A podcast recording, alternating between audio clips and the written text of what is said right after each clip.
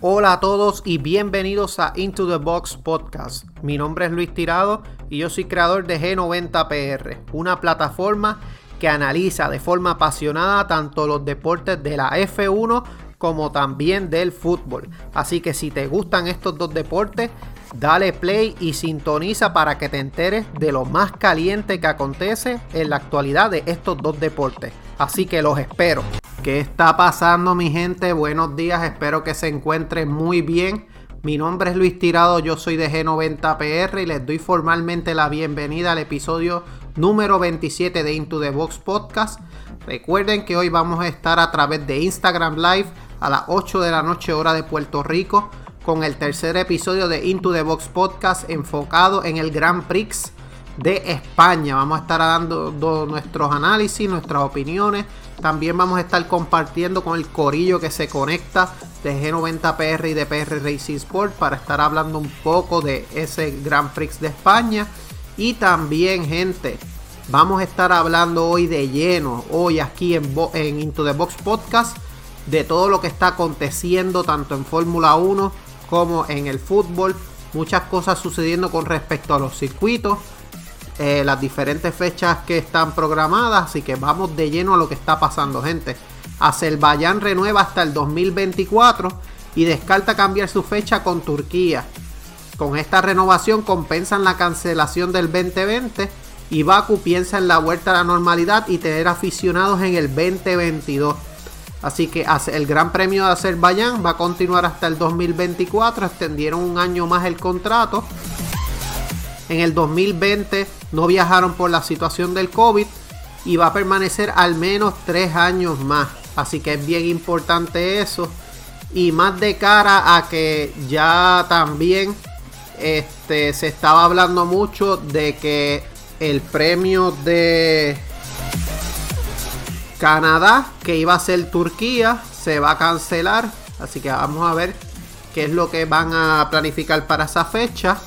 Eh, la F1 va a correr en Azerbaiyán el domingo junio 6. Eso es luego del Grand Prix de Mónaco, que es el 23 de mayo. Y este. Luego entonces vendría la, el Grand Prix de Turquía, pero hasta ahora se va es muy posible que se cancele, ya que Gran Bretaña lo puso como uno de los destinos más peligrosos para viajar por la situación del COVID. Así que vamos a ver qué sucede, si van a poder eh, poner algún otro circuito. También este... El 12 de junio no se puede mover, ya que entonces este, tienen un partido de la Eurocopa. Así que Baku este, hasta este momento va, no así Turquía. Hay que ver entonces qué pasa. Noticias relacionadas con el Grand Prix de Turquía que estaba, eh, como les había mencionado, avalado entre el 11 y el 13 de junio. Se ha cancelado. Y este era el reemplazo de Canadá. Así que por segundo año consecutivo el circuito Gilles Villeneuve que de Canadá canceló. Como les había mencionado, este, Turquía tampoco parecía la mejor opción para sustituir a Canadá. Pero ya entonces este, Reino Unido lo puso en la lista roja como destino peligroso para viajar. Eh, está por verse si Liberty opta por buscar otro destino para celebrar en ese hueco o dejará el calendario en 23 carreras. También recuerden gente que la final de la Champions League era para Estambul y la movieron para Portugal. Así que duro varapalo para Turquía, ya que iba a celebrar dos, este, dos eventos deportivos importantes, ya no va a poder celebrar ninguno. Hablando de el Albert Park. El Albert Park, este, como ustedes saben, que era el Grand Prix de Australia eh, se va a decir adiós a las chicane de las curvas 9 y 10 para que sea más veloz. Va a haber cambios en el pit lane y en otras 5 curvas. Así que la este mucho se ha publicado a través del internet del nuevo aspecto de las curvas 9 y 10 del circuito de Albert Park le quitan la chicane de baja velocidad para hacer una con giro más rápido, para que los pilotos puedan llegar más rápido a la curva 11. También este, este se está dispuesto a celebrarse en noviembre. Es el cambio más significativo en el 9 y 10. Este, en las curvas. Y este, como les había mencionado, también cambiaron el pit lane. Será 2 metros más ancho y la hierba que había en la parte derecha de la recta ya no va a existir.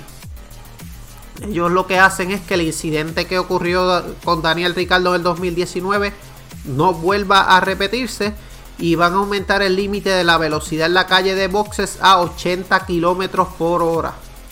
Por otro lado, las curvas 1, 3, 6, 3, 6, 15 van a ser más anchas y también se van a reperfilar. Así que eso es este, lo que está pasando con el Albert Park.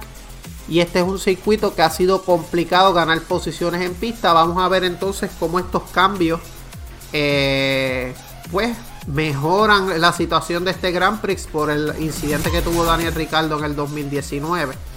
Por otra parte, la FIA va a introducir nuevas pruebas para evitar las alas flexibles en F1 la FIA introducirá nuevas pruebas de flexibilidad del alerón trasero antes del Gran Premio de Francia, en medio de preocupaciones de que algunos equipos estén explotando las reglas de la Fórmula 1.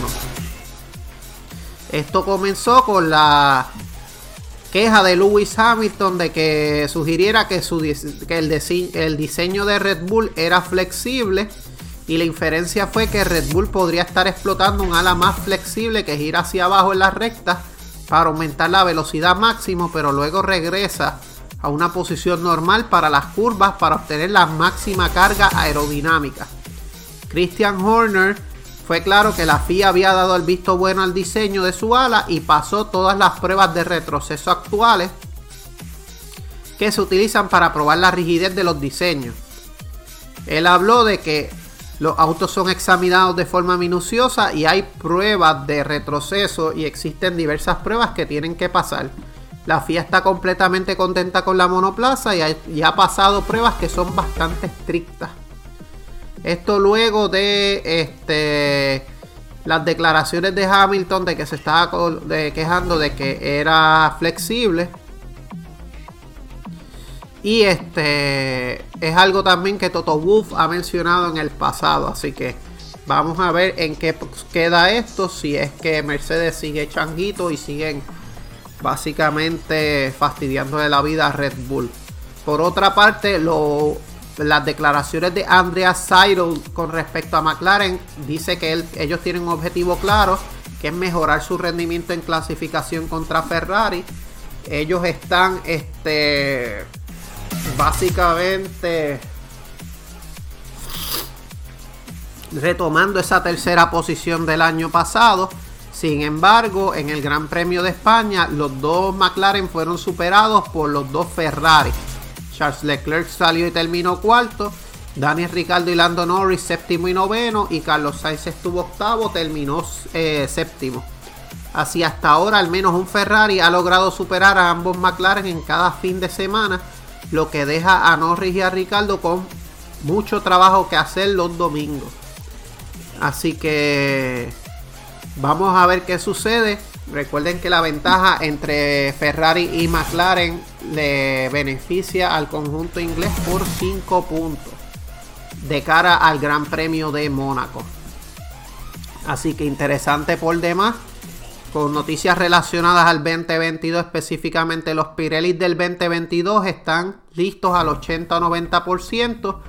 Eh, la marca italiana destaca lo bien que funciona, especialmente el nuevo compuesto, el C3, y cree que los pilotos perderán un máximo del 10% de carga cuando rueden en aire sucio. Esas son las declaraciones de los ejecutivos de Pirelli luego de haber hecho las pruebas. Estamos utilizando coches y creemos que son lo suficientemente representativos para los coches del próximo año. Así que estas fueron las declaraciones de Pirelli con respecto a los neumáticos del año que viene. La FIA o los equipos de Fórmula 1 se han puesto de acuerdo también para crear un grupo de trabajo para establecer con más claridad y consistencia el tema de los límites de pista.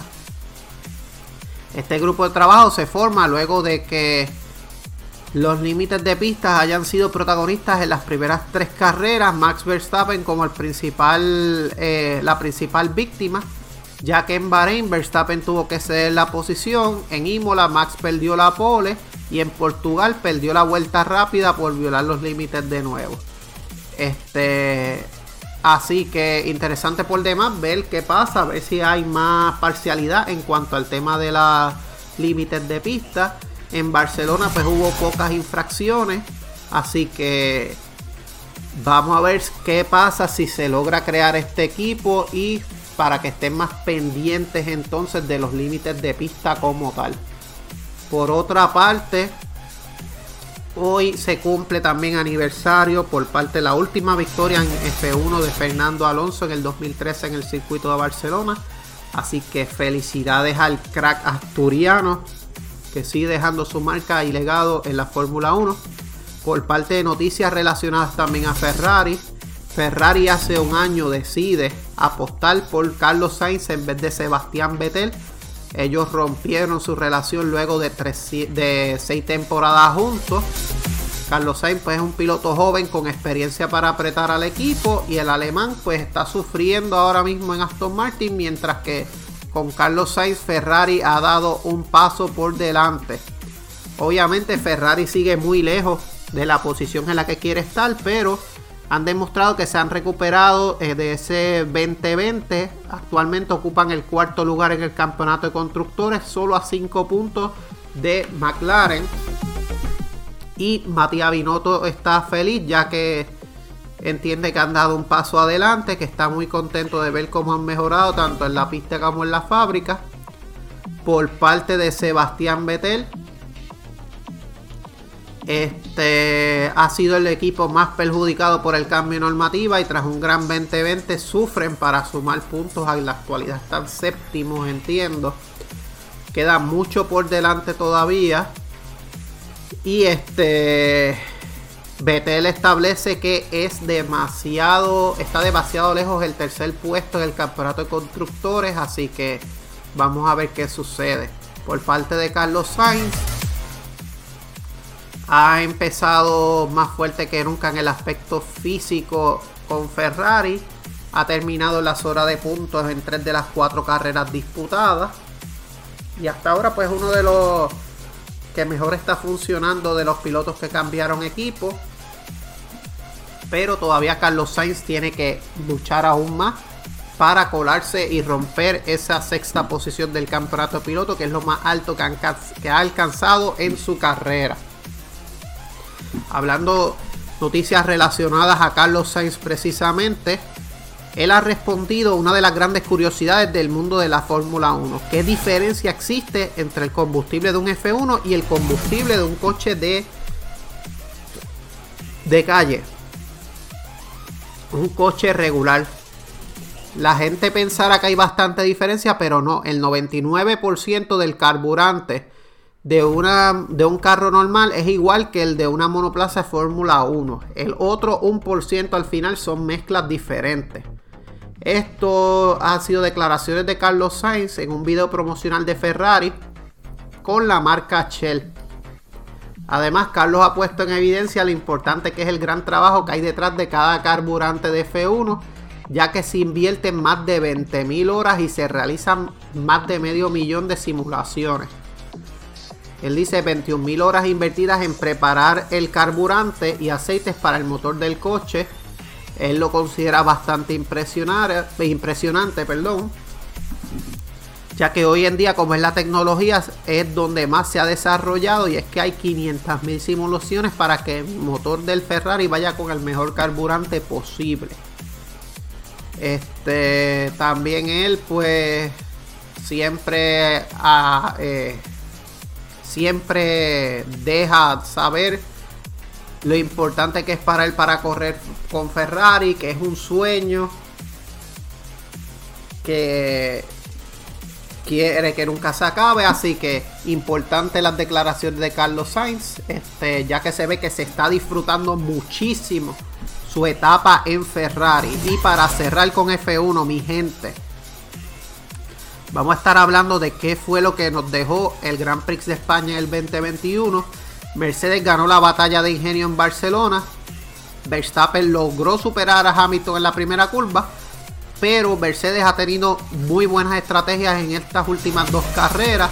Ya se sabe que Red Bull no está contando por el momento con un piloto que le pueda dar batalla a Valtteri Bottas y Lewis Hamilton.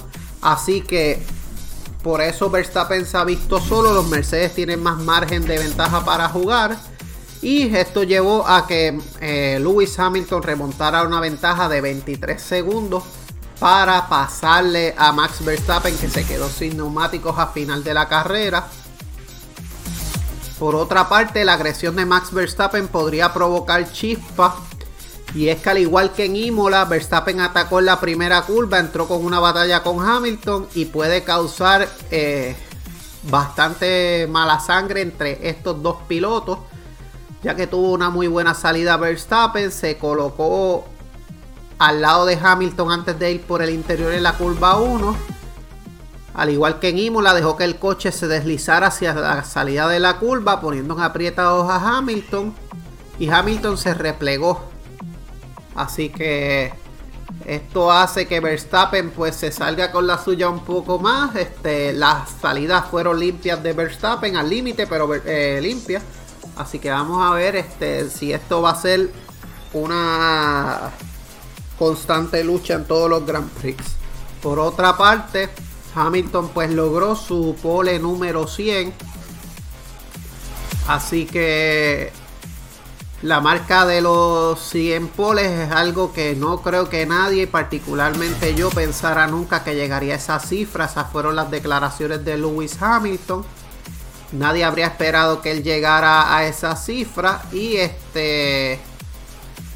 Por el momento no se ve que alguien esté cerca de romper esa gesta de Lewis Hamilton. Así que vamos a ver qué pasa. Por otra parte, el lento intercambio de posición con botas pudo ser caro. Y es que Valtteri Bottas eh, no accedió totalmente y de forma rápida eh, al mandato que le dieron los directivos de Mercedes para ayudar a Hamilton y este tuvo que Hamilton pasarle al límite en la curva 10. Así que estaba tratando de sacar a Charles de la ventana de boxes para poder parar de nuevo e intentar ir por el punto extra. Dijo Valtteri Bottas. Toto Wolf estaba relajado luego de la carrera, dado que el resultado no se afectó. Pero este, pues esta decisión puede pasarle factura más adelante. Por otra parte, lo que habíamos dicho, Checo Pérez fue es fundamental para Red Bull si, él, si quieren ganar el campeonato de constructores y hasta ahora sigue ausente. Él tuvo mucho tiempo batallando con Daniel Ricardo para obtener esa quinta posición. Después de ahí no tuvo ningún este ninguna acción que le permitiera llevar a esa cuarta tercera posición. El enfriamiento entre Ferrari y McLaren va a durar todo el año, así que Va a haber un duelo de temporada entre Ferrari y McLaren, aunque sea para ser solo los mejores del resto. Ya hemos visto cómo eh, Ferrari sigue mejorando poco a poco tras los diferentes grandes premios y cómo luego de haberle sacado una ventaja doble dígito en el campeonato constructores, ahora tienen solamente una ventaja de 5 puntos. Así que esa lucha por Ferrari y McLaren por el tercer puesto promete. Por otra parte, el, 2021 eh, va a ser bastante duro para Aston Martin. 5 puntos solamente. Eh, perdón, en la séptima posición se encuentra Aston Martin en este campeonato. Eh, Betel no ha hecho puntos esta temporada todavía. Lance Troll es el único que ha hecho.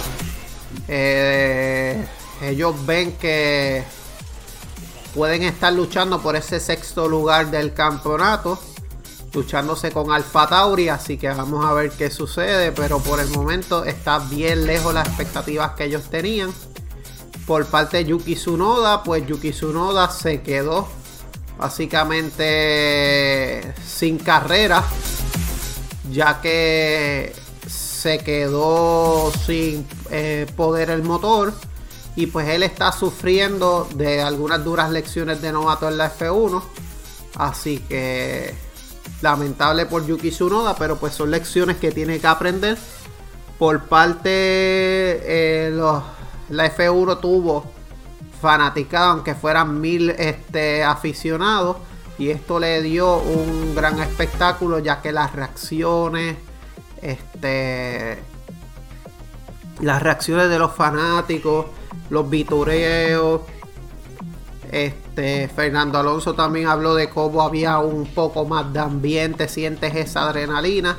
Así que vamos a ver si qué pasa de cara a Silverstone.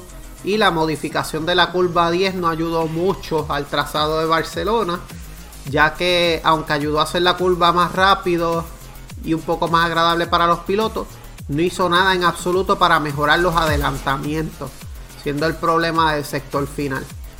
Así que estas fueron algunas de las lecciones que nos dejó Barcelona. Vamos a entrar entonces de cara a lo que es el mundo del fútbol. Recuerde gente hoy que vamos a estar hablando en boxstop.apr Racing Sports a las 8 de la noche a través de Instagram Live, análisis e impresiones de Barcelona. No se lo pueden perder. Por otra parte, hablando ya de fútbol, Barcelona ayer empató. Este empató al Tel Levante. Esto básicamente lo descarrila de la liga. Hay que ver, ¿verdad?, qué sucede con el Atlético y el Real Madrid. Pero hasta ahora están a un solo punto de desventaja frente al Atlético. El Atlético tendría que caer al igual que el Real Madrid para entonces Barcelona tener chance de poder aspirar a esa liga. Ya se está hablando mucho de que eh, Ronald Koeman podría hacerse Santiago a final de temporada. Son solo rumores, gente, pero se está hablando mucho y están tomando bastante fuerza estos rumores. Eric García, como les había mencionado, va a llegar ya cuando se acabe la Champions League, va a ser presentado. Así que Ronald Koeman ha dejado dudas de cara a de cara a la próxima temporada. Por otra parte, noticias relacionadas al Atlético de Madrid. Ellos proponen un intercambio de estrellas al Barça por Antoine Griezmann. Sería, aunque Joao Félix, eh, Simeone no está totalmente eh, completo de él, sino como de acuerdo a que siga. Se está hablando de que sea Yannick Ferreira Carrasco, ya que el Barcelona pues va a pedir más de 100 millones de euros. Así que el conjunto colchonero ofrecería a Yannick Ferreira Carrasco, me imagino que más efectivo. Vamos a ver qué sucede. Este jugador es del agrado del conjunto culé. Pero sin embargo, pues vamos a ver qué sucede. Por otra parte, eh, Cristiano Ronaldo se ha dado cuenta o se entera de un crack que de la Juve habla con el Barça y se está hablando de que Gianluigi Buffon estaría viendo con, eh, una gran oportunidad el que pueda ser el suplente de Marc-André Ter Stegen. Por otra parte, eh, el Barcelona pues está buscando una salida a Neto Murara. También lo colocaban en el Atalanta de Bérgamo pero este él no piensa retirarse. Así que vamos a ver si Barcelona este lo firma como suplente ya que jugaría menos de una decena de partidos y sería bastante valioso como peso pesado incluyendo a los jóvenes. Así que interesante por demás ver si se concreta Gianluigi Buffon. Decisiones que tiene que tomar el Barcelona, pues Barcelona tiene que basarse en si se queda o no Coleman, ya que ha tenido un año bastante difícil, sin dinero para fichajes, tenido que apostar para los jóvenes, la Copa es el único título, la Liga se le escapa y la Champions se fue por el chorro. Así que vamos a ver si lo dejan, si se va a quedar Messi o no. Eso es otra de las, de las interrogantes. Los relevos de los pesos pesados, específicamente Piqué, Alba, Sergio Roberto y Sergio Busquets si fichan algún crack, tienen que traer a Haaland. es lo que se está hablando mucho, pero también se ha hablado de Memphis Depay o el Kun Agüero. Eh, por 150 millones sería la venta de Haaland. Jordi Cruyff sería entonces este la tomaría las riendas de los aspectos deportivos del FC Barcelona. Tendrían que salir de Coutinho, Umtiti, Junior y Pjanic y este y, también tendrían este pues que estar negociando los salarios ya que esto de acuerdo a la auditoría que está sucediendo con respecto a las finanzas del FC Barcelona. Por otra parte, el Barça renueva a Nico González, el centrocampista del Barca B. Estuvo en las oficinas del Camp Nou para firmar su renovación. Va a ser la temporada con el pretemporada, mejor dicho, con el primer equipo y va a seguir vinculado con el FC Barcelona por tres temporadas. Así que eh, esperan que Nico pueda ser entonces el sustituto de Sergio Busquets. Ya que ahora mismo no hay un sustituto para Sergio Busquets. Así que vamos a ver qué sucede. Eh, la UEFA pues abre una investigación al Barça, Madrid y a la Juventus ya que se ha reservado todos los derechos para tomar las medidas que considere oportunas y este el asunto va a remitirse sin demora a los órganos disciplinarios competentes de la UEFA ya que estos clubes reconocieron sus errores rápidamente y han tomado medidas para demostrar su arrepentimiento y compromiso futuro con el fútbol europeo. Recuerden que estos son los únicos equipos que se mantienen vinculados a la Superliga Así que vamos a ver si la UEFA decide sancionar. Todavía está eso pendiente a la Juventus, Barcelona y Real Madrid. Una encuesta realizada por, por el diario Sport eh, habla sobre de quién te gustaría que entrenara el Barça la próxima temporada. Una encuesta realizada a los lectores de este diario.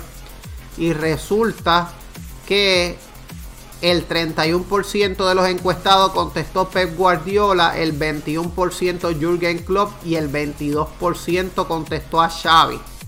9% contestó a Koeman, 7 García Pimienta, Pimienta, 6 Gallardo y con un por ciento está Milito, Thierry Henry, Mascherano y Jordi Cruyff. Así que esas son este, una encuesta realizada el Bayern asegura que no quiere a Haaland. Eh, Oliver Kahn reitera su negativa a Haaland mientras elogia el papel efectuado por Lewandowski. El precio que exigen para el futbolista es mucho más que el equipo alemán está dispuesto a pagar. Y para cerrar con fútbol, gente, noticias del PSG. Recuerden que Neymar renovó con el PSG y ya se olvida de Messi para lanzarle un guiño a Cristiano Ronaldo. Él dice que quiere jugar con Cristiano Ronaldo. Ya ha jugado con grandes jugadores como Messi y Mbappé, pero todavía falta CR7. Así que vamos a ver qué pasa con CR7. Si termina en el PSG y más luego de esta temporada que está teniendo la Juventus, la cual básicamente no aspiran a nada. Así que gente, esto es todo por el episodio número 27 de Into the Box Podcast. Mi nombre es Luis Tirado de G90PR. Saben que me pueden conseguir tanto en G90PR en Facebook o en Instagram. La Montaera underscore 1.0 en Instagram y la Montaera en Facebook. También me pueden conseguir a través de todas las redes sociales de Fit Wallet si quieres manejar mejor tus finanzas personales, quieres tener una mejor educación financiera Contáctanos a través de las redes sociales que estamos seguros que podemos ayudarlos. Y también, gente, hoy vamos a estar en Box Talk eh, a través de Instagram Live a las 8 de la noche junto a PR Racing Sports analizando lo acontecido en el Grand Prix de España. Así que, gente, esto es todo por este episodio. Los veo esta noche, así que tengan excelente día y hasta luego. Chao.